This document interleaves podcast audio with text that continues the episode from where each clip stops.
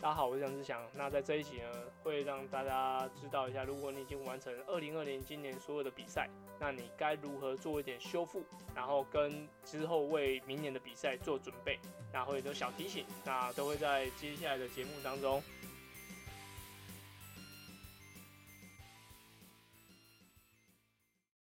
好，就像题目一样，其实呃，大家很多人已经结束了他的田赛季，然后很多人已经开始坐月子。那其实今年的比赛就是因为上半年的关系，所以做了很多调整，所以很多下上半年的比赛到了下半年来进行。像 Challenge 台湾在十一月十四、十五结束了，那这应该是很多人的呃年度的最后一场比赛。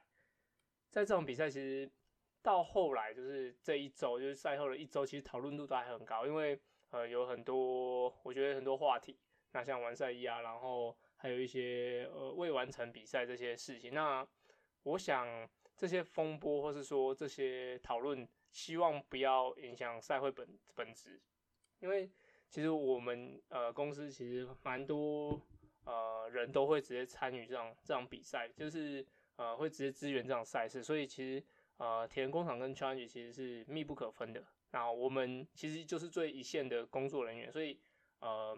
大家其实。你比比赛下去都是礼拜五六日，那其实我们很多人都是三就已经下去，然后到礼拜隔一周的下礼拜二才回来，或者礼拜一才回来，然后他们都会做最后的善后这样。那我自己亲身的经验就是，其实办那个比赛啊，大概就像你一周，然后连续夜唱四天，对，因为其实每天在准备的时候都时间都很长，然后呃。最重要的就是礼拜五的晚上，那可能最后东西 setting 好之后，隔天早上就是礼拜六，就是二二六一三的比赛时，其实他们都是大概三点就是起床准备，然后三点半集合，然后再去做所有的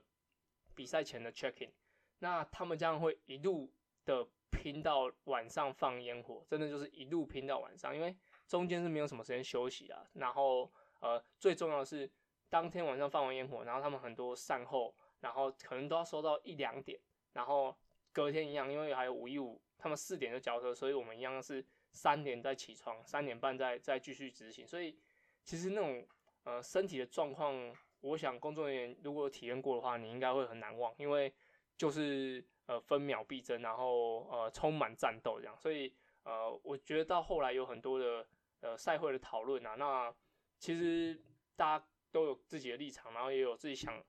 表达的事情，所以我觉得这是很好的。然后啊，但我希望大家是可以看到，呃，工作人员啊、志工啊、赛事单位，其实他们都多用心在这场比赛上，真的是呃很难举办。因为其实你看两天，那其实他们举办了五场比赛，哦，严格来说四场啊，就是一三二六，那可能他们用同一个赛道，然后用差不多的时间，但是隔天其实五一五小铁跟小铁，其实这边都是分别的三场比赛，所以。在同一个时间内，然后塞塞入那么多赛事，那大家也只能用周末两天，又不可能说再多一天来让大家比赛，所以其实呃工作人员是非常辛苦。那也希望呃这些风波结束之后，大家还会记得就是你进终点的那种感动跟喜悦。OK，那很多人在。呃，赛事结束后啊，他就其实就是软蛋，然后他就是开始坐月子。应该要可以在这段时间的时候，我就会开始检讨一下，说，哎，这这个学生他训练状况如何，然后感受一下他到底有没有进步，然后用一些客观跟主观的表现来来让他知道一下，说你这样子进步的情况如何，然后明年我们该如何准备。特别要讲到就是比赛当周，比赛当周的准备，很多人呢，其实他都会。假如他工作有外务，他都全部推掉，然后全部都要待在家里，然后就是练完习，然后上完班，然后甚至有的也不顾小孩，然后就是就说我要睡觉，我要休息。这些以我看了那么多的选手，还有经历那么多比赛来说，这样子的选手啊，大概有八成通常都会过度紧张，然后失常这样。我觉得如果是比赛当中要建议的，就是你做你习惯的事情，然后不要特别去改变你的。生活习惯，或者说把你的工作内容调整啊，训练内容做做调整。所以，呃，做你自己最重要就是比赛当中你要做你自己，然后不用特别做什么调整，因为现在做什么调整都是多的，完全就是多的。因为你的身体已经习惯原本的模式，然后你要特别是说，这我好像要多排两三天的按摩啊，但其实这些有点太多。可能如果你平常习惯一个礼拜按摩一次，那就可能可以再安排一次，哦，一到两次来来进行就可以了，不用说什么按到四五天每天在按。那其实那也会影响你的身体，因为按摩它是一个可以分的深度或浅度的刺激。那对于你的肌肉有刺激的话，其实它每个人的接受度都不同。尤其你可能按到一个礼拜四次。那你每天都在接受刺激，即使你没有训练，但是身体可能还会有一些发炎的反应，所以我觉得建议不要做太多太多调整，然后你可以做做其他事情，好比说，假如说我去朋友聚会，你还是可以去，那甚至你喜欢去看电影，或是你喜欢逛逛博览，然后一些文创的单位可以去放放松一下自己心情，然后不要那么多的专注度，每天无时无刻都在想着比赛。那我觉得这对比赛才是最好的表现，因为你还是要让精神放松，因为比赛的时候就是那么长时间，然后那么高张力，然后你紧张度又那么高，然后又是这么多人的比赛，所以假如你在比赛当中就已经把你的精神耗光了，那我想比赛的时候你应该也是精疲。最重要就是很多人在减，就这周的时候减量啊，那减完之后，然后其实是感觉体力很好。然后有点睡不着的情况，这时候我觉得不用硬睡。大家会说哦，我这一周呃周六要三四点起床，所以我接下来调整就要八九点就睡觉，根本不可能，根本不可能你就可以八九点就可以睡着。你平常是一个十二点一点睡觉的人，你根本不可能是八九点会睡觉。所以我觉得是你可以稍微往前调一点点，你可能好十二点准时要熄灯，然后关掉三 C 产品去睡觉，然后可能每天会进步个十分钟二十分钟，那我觉得那就够了，因为。我觉得不用每个人都一定要什么睡饱那个时间啊，然后你一定要完全就是为了比赛而做你的生活作息调整，因为那个说真的也做不到，因为你准备了半年，你为了这一场比赛一个礼拜做这些调整，反而你会躺在床上就是干瞪眼看着天花板，时间一过，然后你又精神又很好，因为你在不适合你的时间去睡觉，所以你就会呃发生这些情况。好，这些都是因为。赛前一周的一些准备啊，其实最主要是因为我在七号的时候就是就小朋友出生，所以原本应该有录一个比赛前一周的 podcast 提醒大家，然后就没有办法录这件事情，然后所以就呃特别在这一期跟大家讲一下，如果是赛前一周该怎么准备，然后啊要注意些什么，赛后一周其实更需要注意的。大家都说比完赛。好，大大赛结束，我要开始坐月子，就是我要软蛋不动，然后躺在家里看 Netflix。我觉得这些心态是好的。其实比赛完的当下，如果你是比一三，然后五一五，那我觉得比赛当下，你可能看到博览会，你会觉得呃很新奇。但是其实那时候你要特别先注意自己的保暖够不够，最好可以准备一个蛋白饮品，哦，不管是巧克力牛奶，或是你习惯的高蛋白或乳清蛋白，最好当下就可以直接做补充，做好保暖的装备，在。你的结束比赛后，稍微做个十到十五分钟小跑或快走，其实你的比赛结束后，肌肉其实它还是很兴奋，或者说它很疲劳。那你稍微做一个缓和的运动，其实对你的身体恢复来说是最好的。这样子的话，你也可以啊，在隔天减少一些运动的酸痛。接下来的一周，你可能要多注意一些深层的疲劳，因为很多已经是战场上的老将，他也可能说真的，有人比完赛隔天就可以开始训练。那呃，如果你比的是一三二六这种这种距离的话，其实你要多注意你自己的深层的疲劳，因为参加比赛的当下，你的作息是不一样的。你会很早起，然后你可能会因为很亢奋，所以整整天都没有什么休息睡觉，然后进入比赛还有很多 after party，这些就很容易会让你的身体其实呃累积很多疲劳。像我个跑团的呃团员华哥，他就讲说，其实他从礼拜五下去，然后其实那时候就已经呃开夜车，或者说你的舟车劳顿，然后比赛。他是礼拜六的一一三，然后五一五的接力，所以他在礼拜六的早上其实就已经早起，然后跟大家一起呃奋战了一整天，然后又去 after party，隔天早上再接个五一五接力，再开车回来。我们不能把疲劳只看在比赛当下，哦，因为比赛当下的那个疲劳，我想你的平常训练负荷都是可以应付得来的。然后是像头他刚刚有开开夜车，或者说开长途的车，然后对你的身体的呃累积的疲劳，然后加上。呃，休息时间不够，精神状况不佳，其实那个深层的疲劳是会在你的这赛后的一周反映出来的。所以啊，这一周特别要注意你的保暖，你不要让自己太累。这这一周其实我觉得都可以做，可能三十到四十分钟的简单的活动。最适合的是去游泳。那游泳的话，你是比较没有什么压力，它有一些呃浮力的辅助，然后可以让你是比较轻松自在。然后身体如果发炎的话，泡泡水，那它也是会有一些舒缓的效果。所以我觉得一定要保持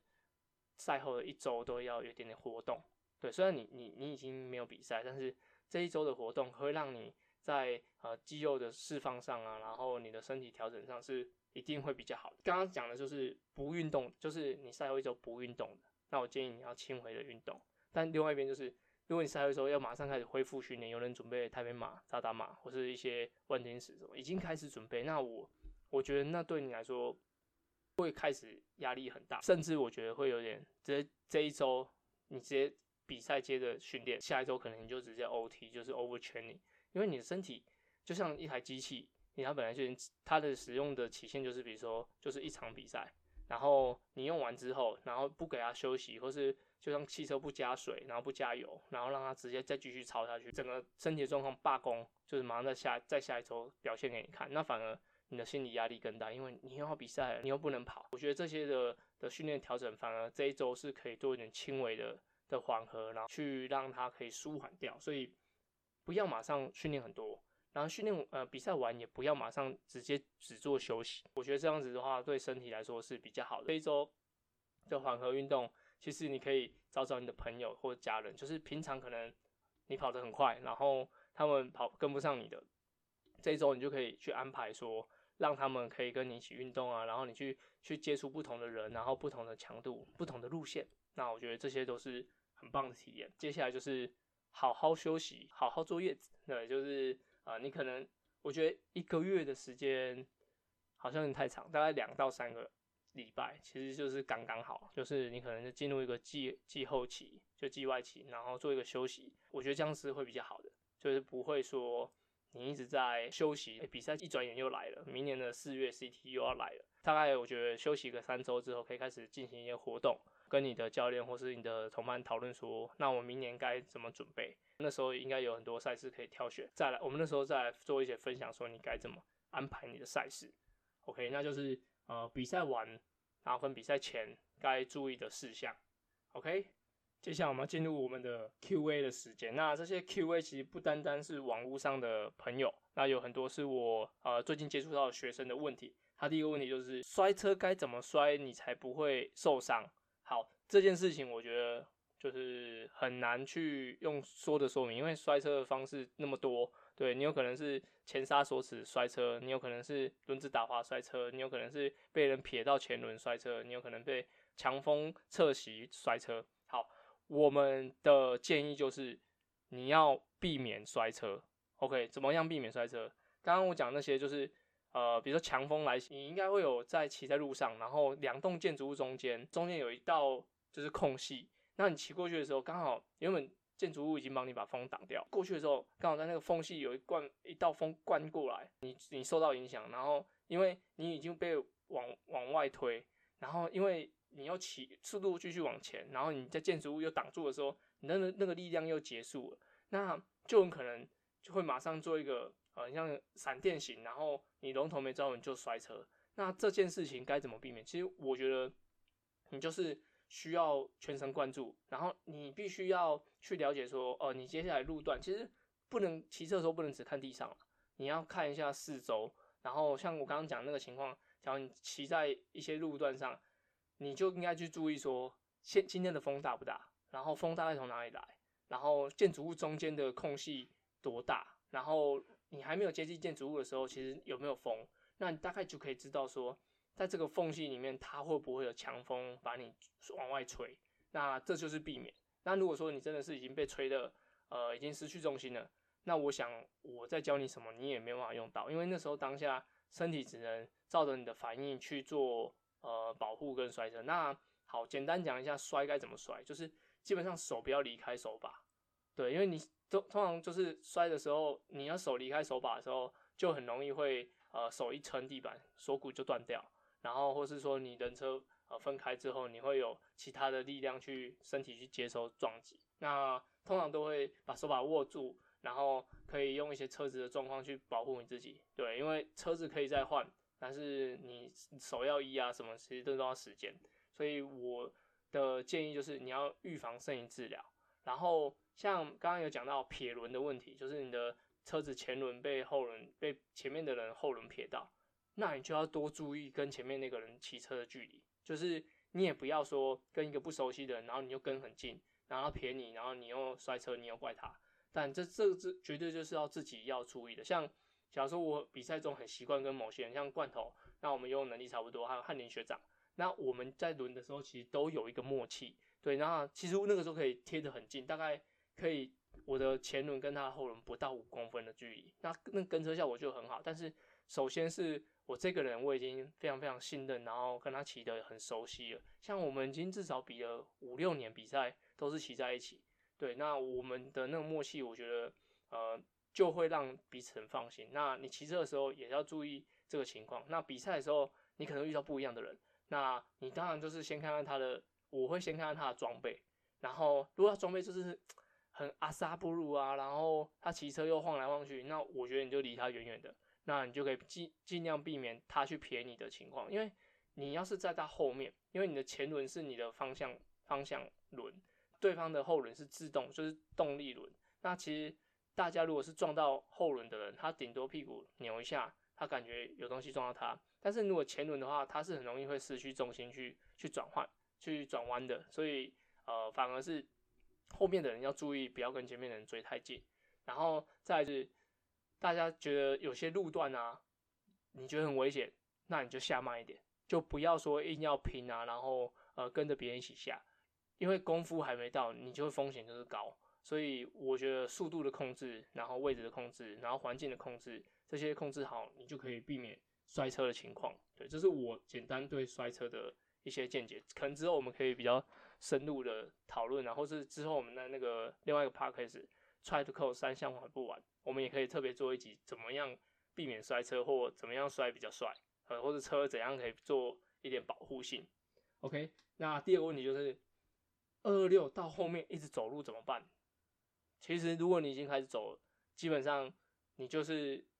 不要特别想说硬要跑起来。对，因为那时候 你的身体、你的心情其实已经呃有点荡下来，然后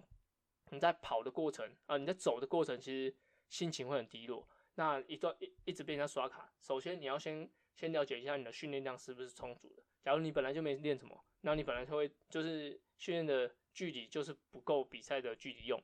那你就走是势必的。我比较想要势必你本来就要心理准备。但是第二点就是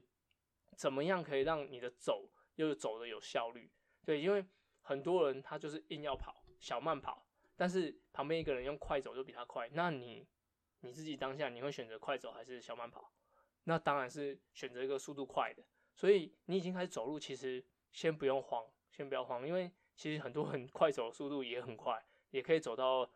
六分半速啊、七分速。其实这个真的是呃可以训练的，然后。当然是跑步比较重要啦，但是不是说一直训练快走，就是假如你真的已经开始走了，然后用快走的方式，然后甚至你可以用间断式的，比如说快走五百公尺，然后慢走五百公尺，快走五百公尺，慢走五百公尺，然后到你身体恢复，然后再再开始慢慢的把速度拉起来。对，那快走的过程其实不是说就是一直走下去，一直走到终点。假如你要你刚开始就开始走，那你可能要走二六，你要走三十 K、四十 K，那真的很长。那我觉得是你在快走的过程中减少秒差，减少秒差，然后让你的身体恢复，补给站的时候多吃一点，然后让你的身体是又可以储存能量，然后在可能你心理状况准备好，身体状况准备好之后，再开始小慢跑。那我觉得这是比较好的。对，那二六有一点，我觉得最重要就是你的心不要放弃，你的身体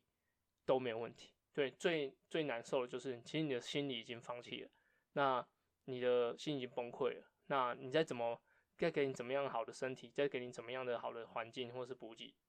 其实都于事无补。所以首先我觉得心情绝对是要很坚强，因为就是套用我们就是三重健身团以前的团长，就是黄崇华教练，他看到我们阿展教练要去比赛，他说路途遥远，好路途很遥远，你自己要好好控制好你的心情，对，因为。二六，你在报名你就知道它那么长嘛？大家就是知道要保要比十几个小时，那你那心态本来就是要好，这十几个小时就是完全花在这上面。你不能说哦，我很想赶快进终点，这种这种心态的人，其实越早放弃，对，然后你一定会找很多理由说，哦，太冷了，然后我失温了，或者说我脚跑不动了，